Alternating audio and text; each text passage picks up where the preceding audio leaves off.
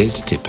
Pferdchen trifft Fuchs. Willkommen zum Podcast rund ums Geld von Springer Professional und Fuchsbriefe. Stefanie Burgmeier, das Pferdchen, ist als Geschäftsführerin der Springer Fachmedien Wiesbaden GmbH für das Wissensportal Springer Professional.de verantwortlich. Zuvor hat sie mehr als 20 Jahre als Finanzjournalistin gearbeitet, unter anderem für die Wirtschaftswoche, die Financial Times Deutschland und das Anlegermagazin Börse Online. Ihr Anlagemotto, in der Ruhe liegt die Kraft. Ralf Vielhaber, der Fuchs, ist Herausgeber der Fuchsbriefe und mehrfacher Buchautor zu Geldanlagen. Er beschäftigt sich seit über 30 Jahren mit Anlagethemen. Sein Motto bei der Anlage, sei mutig. Hallo und willkommen zum vierten Geld-Podcast, sagen Ralf der Fuchs und Stefanie das Pferdchen. Die Kapitalmärkte reden Englisch, Stefanie. Sie haben eine ganz eigene Sprache entwickelt. Wer also anlegen will, muss sich nolens volens mit einer Fülle an englischen Begriffen auseinandersetzen.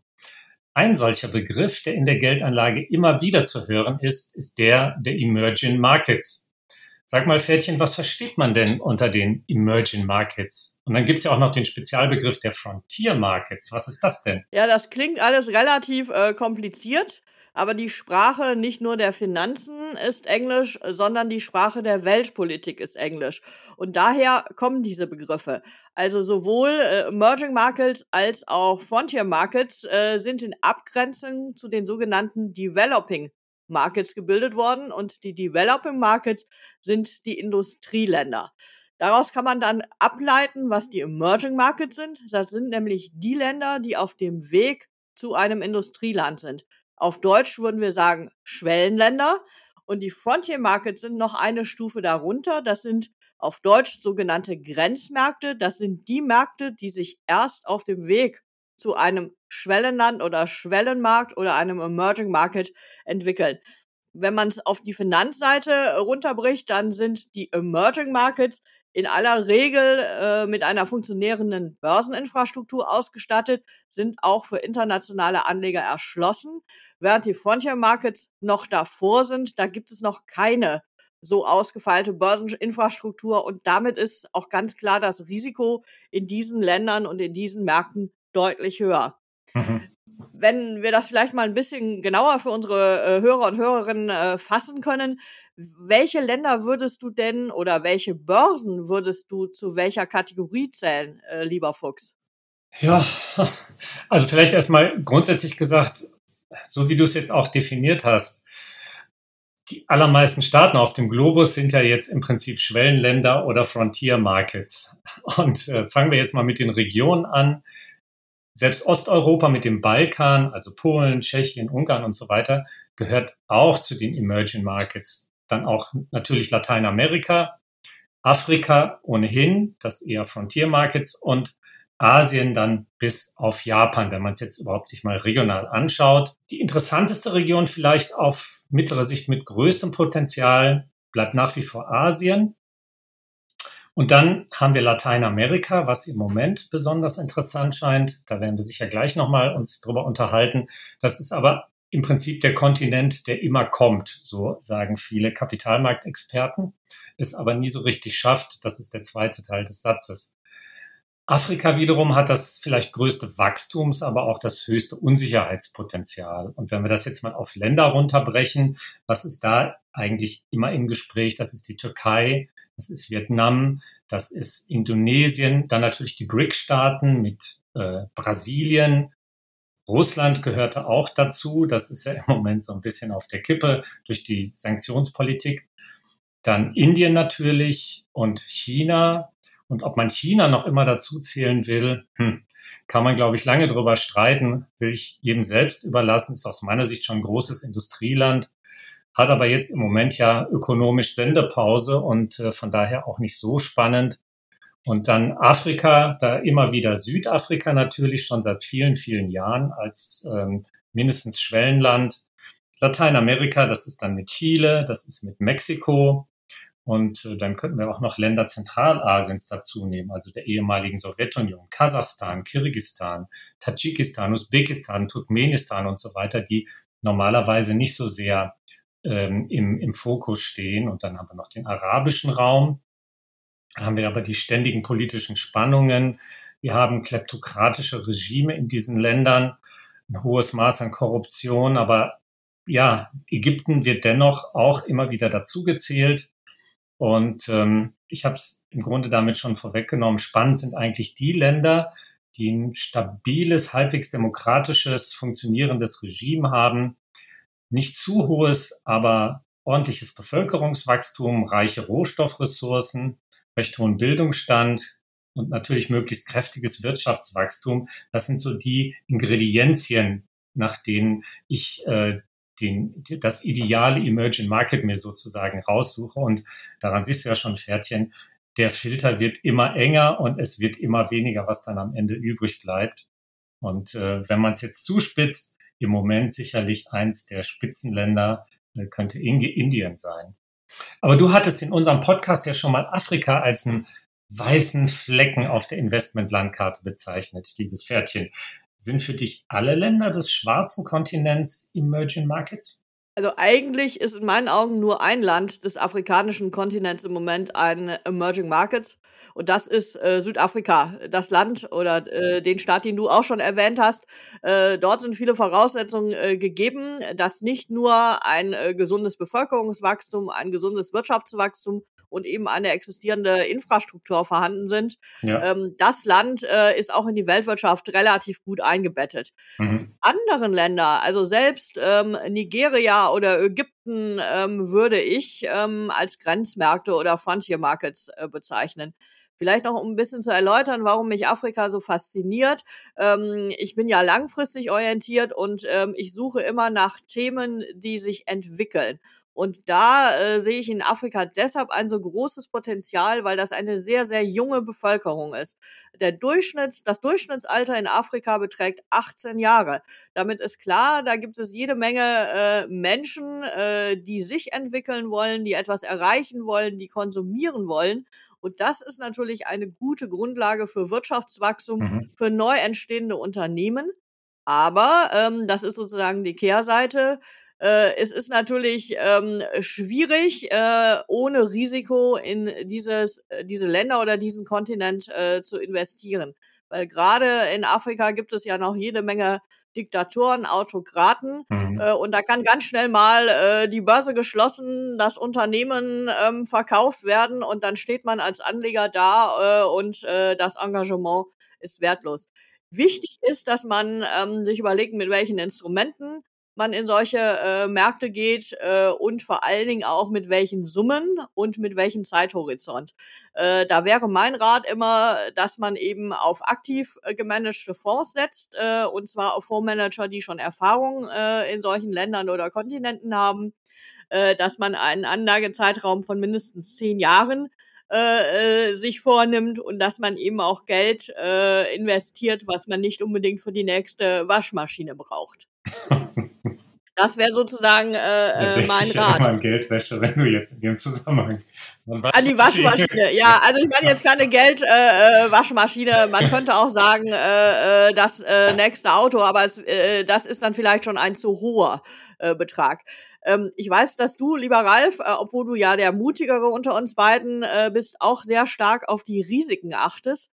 Was sind denn für dich Risiken, äh, die in den Emerging Markets und auch in den Frontier Markets äh, besonders stark auftreten können? Ja, Stefanie, ich würde schon sagen, man muss etwas mutig sein, um in Emerging Markets, insbesondere auch dann Frontier Markets zu investieren gibt eine Reihe spezifischer Risiken, die man im Auge behalten muss. Also politische Risiken, die hast du auch schon angesprochen. Nehmen wir das Beispiel Türkei, wie da, da sieht man ja, wie labil das vielfach ist. Da hat sich der Staatschef Erdogan vom ökonomischen Reformer zum beinahe Alleinherrscher gewandelt. Und in der Zinspolitik äh, trifft er jetzt völlig irrationale Entscheidungen für das eigene Land und hat das eigene Land fast an den inflationären Abgrund geführt. Ja, und dann auch die Ukraine. Ne? Ein Emerging Market galt bis vor kurzem als aussichtsreich. Politische Risiken besonderer Art haben dazu geführt, ähm, dass es im Moment eher nicht der Fall ist. Aber wer weiß, ähm, vielleicht wird es dann durch Aufbauhilfe und so weiter auch sehr schnell wieder zu einem sehr attraktiven Emerging Market. Und dann haben wir Klumpenrisiken.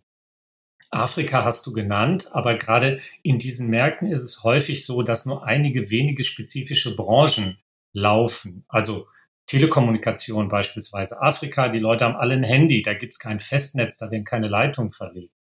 Ähm, Rohstoffaktien natürlich immer wieder in Emerging Markets ein, ein heraus, also das kommt in allen Fonds vor und selbst wenn ich mehrere Fonds kaufe in diesen Ländern, dann sind quasi, und muss ich immer damit rechnen, dass in allen äh, die gleichen Unternehmen mit drin sind, also viele Minenaktien beispielsweise.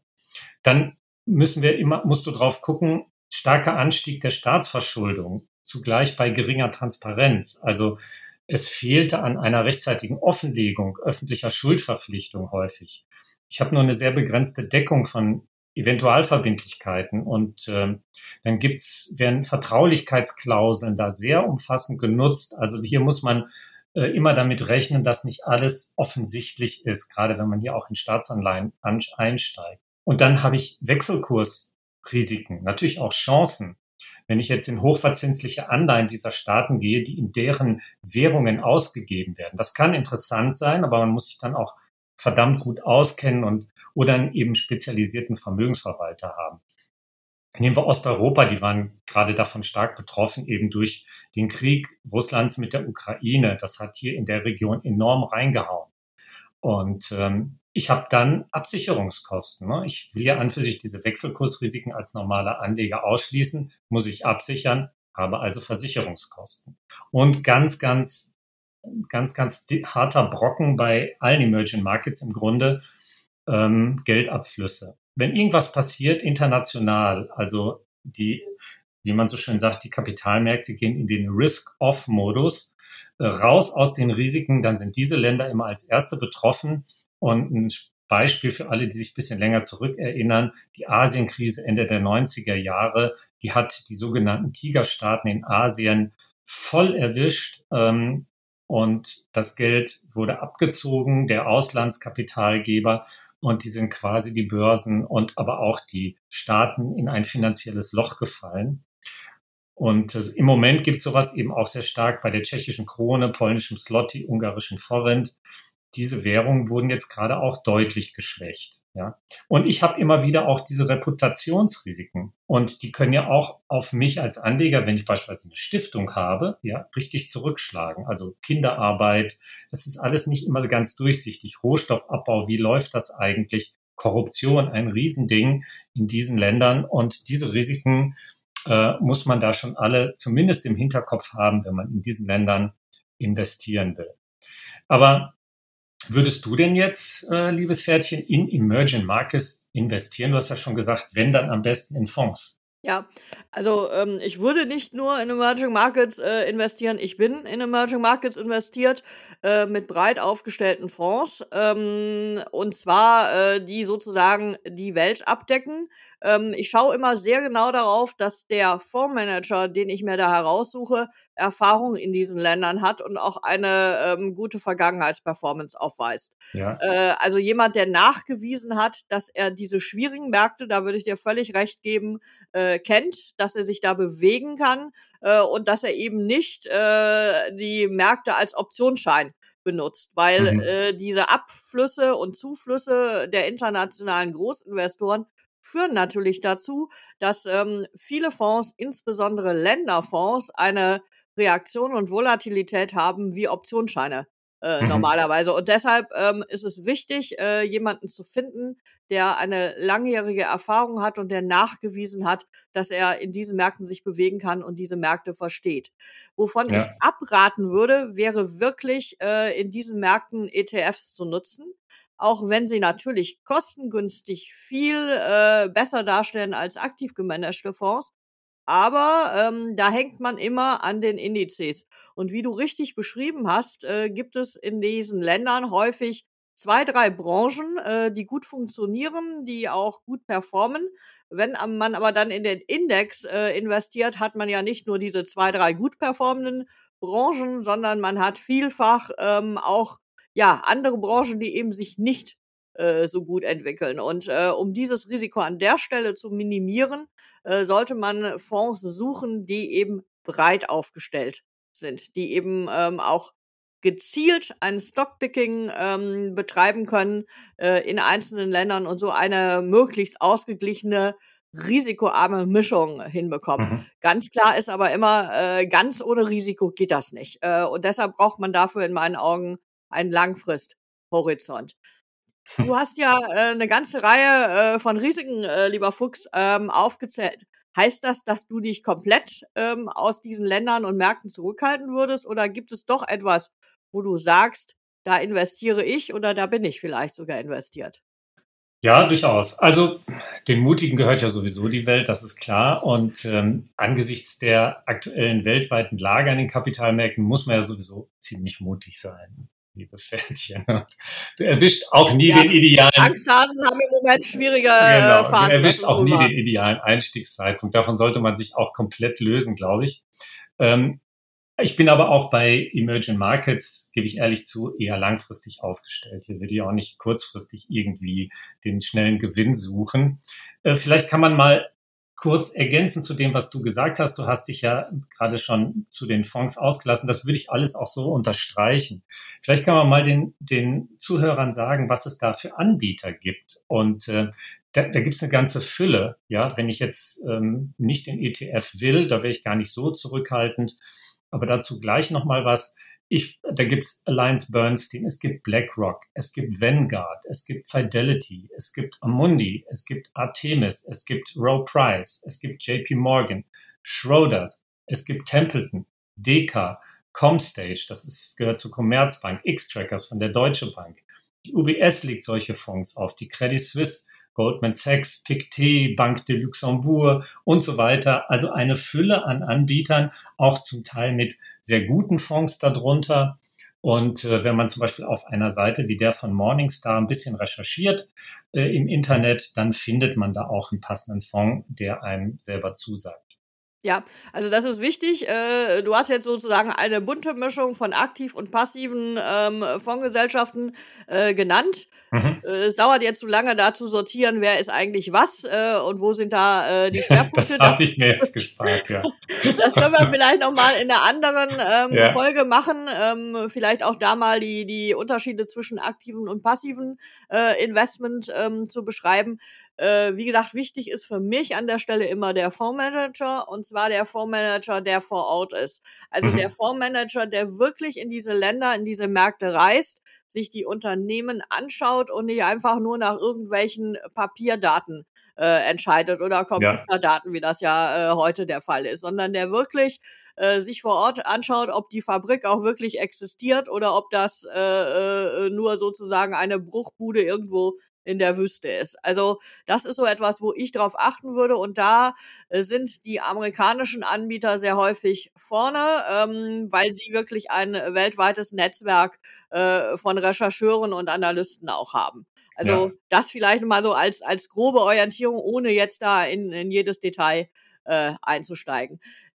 Das heißt, du würdest aber auch ähm, über Fonds in diese äh, Märkte gehen und würdest du äh, dich an Länderfonds herantrauen oder würdest du immer breiter aufgestellte Fonds nutzen? Ja, Mann, das war jetzt mehr, fast mehr als eine Frage. Ja, das stimmt. Äh, liebes Mädchen. also erstmal, erstmal würde ich grundsätzlich sagen, äh, wenn ich mir jetzt mal eine Region ausgucke, da gehe ich jetzt im Moment am ehesten nach Lateinamerika. Warum? Also insbesondere Brasilien da gibt es hervorragende Exportchancen, einfach wegen der hohen Rohstoffpreise. Und diese Region ist vom Krieg Russland-Ukraine im Moment am wenigsten beeinflusst. Da habe ich jetzt wieder meine kurzfristige Perspektive drin. Ähm, aber ja, zocken mache ich auch nicht. Und ähm, wir haben zum Beispiel auch, das, auch, auch das ist ein Punkt, den ich nur unterstreichen kann. Wir haben auch einen Kollegen in Brasilien, der ist da gerade hin ausgewandert. Wir haben einen Kollegen in Bolivien, der ähm, für uns Korrespondent ist. Aus solchen Ländern kriegen wir natürlich dann auch besondere Informationen und du kriegst sie tatsächlich auch nur, wenn du vor Ort bist. Unterstreiche ich voll. Aber vielleicht, wenn ich jetzt einem Einsteiger bin, der noch so gar keine Erfahrung hat, dann würde ich eventuell tatsächlich überlegen, ob ich so einen MSCI Emerging Market Index kaufe. Da sind Unternehmen aus Schwellenländern mit hoher und mittlerer Marktkapitalisierung drin. Der ist recht breit aufgestellt. Du nimmst natürlich auch viel Schrott mit. Das ist so. Aber du hast auf jeden Fall eine sehr solide Basis. Also wenn ich überhaupt keine Erfahrung habe, auch bei der Auswahl solcher Fonds nicht, würde ich vielleicht mit so einer Geschichte erstmal einsteigen. Ich weiß nicht, Pferdchen, wie siehst du das? Ja, also ich bin ja äh, in den Märkten ähm, passiv gemanagten Fonds eher kritisch äh, gegenüber, aber bevor jemand ähm, irgendwas kauft, was ihm sein Bankberater aufschwätzt, äh, was hohe Kosten hat, wäre das sicherlich eine gute Alternative. Und vielleicht noch ein Hinweis, äh, gerade in Märkten, die risikobehaftet äh, sind, ist es immer besser, nicht eine große Summe auf einmal äh, zu investieren, sondern einen Sparplan aufzustellen ähm, monatlich eben eine gewisse Summe äh, zu investieren, dann nimmt man ähm, auch die Phasen mit, wo die Kurse nicht so gut sind. Das heißt, man profitiert von niedrigen Kursen, indem man eben ähm, dadurch mehr Anteile erwerben kann. Also diesen sogenannten Cost-Average-Effekt würde ich auf jeden Fall in diesen Märkten mitnehmen wollen. Das wäre meine Empfehlung. Die ich auch nur unterstreichen kann. Tja, und damit ist unser Zeitbudget für heute auch schon wieder aufgebraucht. Beim nächsten Mal, liebe Zuhörer, wollen sich Pferdchen und Fuchs einem ganz anderen Themenbereich der Geldanlage zuwenden, nämlich der Finanzplanung. Wer also jetzt schon an den Ruhestand denkt oder denken kann oder einfach nur ohne Geldsorgen durchs Leben kommen will, der sollte dann wieder reinhören. Und bis dahin sagen Tschüss und wünschen euch ein glückliches Händchen bei der Geldanlage. Ralf der Fuchs und, und Stefanie das Pferdchen. Auf Wiederhören. Das war Geldtipp Pferdchen trifft Fuchs, der Podcast rund ums Geld von Springer Professional und Fuchsbriefe. Hören Sie in 14 Tagen wieder rein, wenn es entweder heißt, in der Ruhe liegt die Kraft oder sei mutig.